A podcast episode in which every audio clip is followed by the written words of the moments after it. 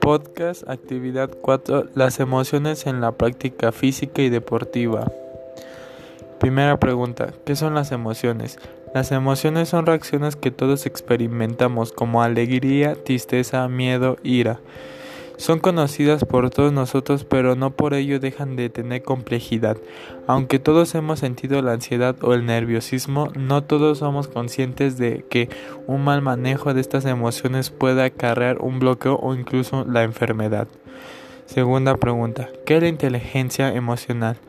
La inteligencia emocional se refiere a las capacidades y habilidades psicológicas que implican el sentimiento, entendimiento, control y modificación de las emociones propias y ajenas.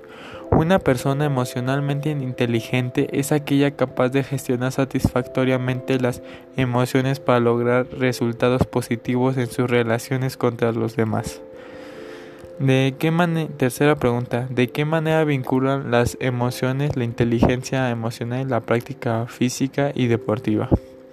El deporte es una herramienta que exige hacer una práctica consciente y orientada en la inteligencia emocional.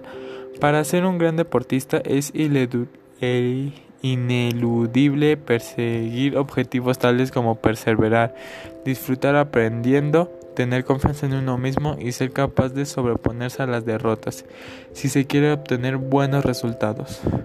Argumenta. ¿Qué conductas debemos de adoptar en la práctica física y deportiva para favorecer la interacción social?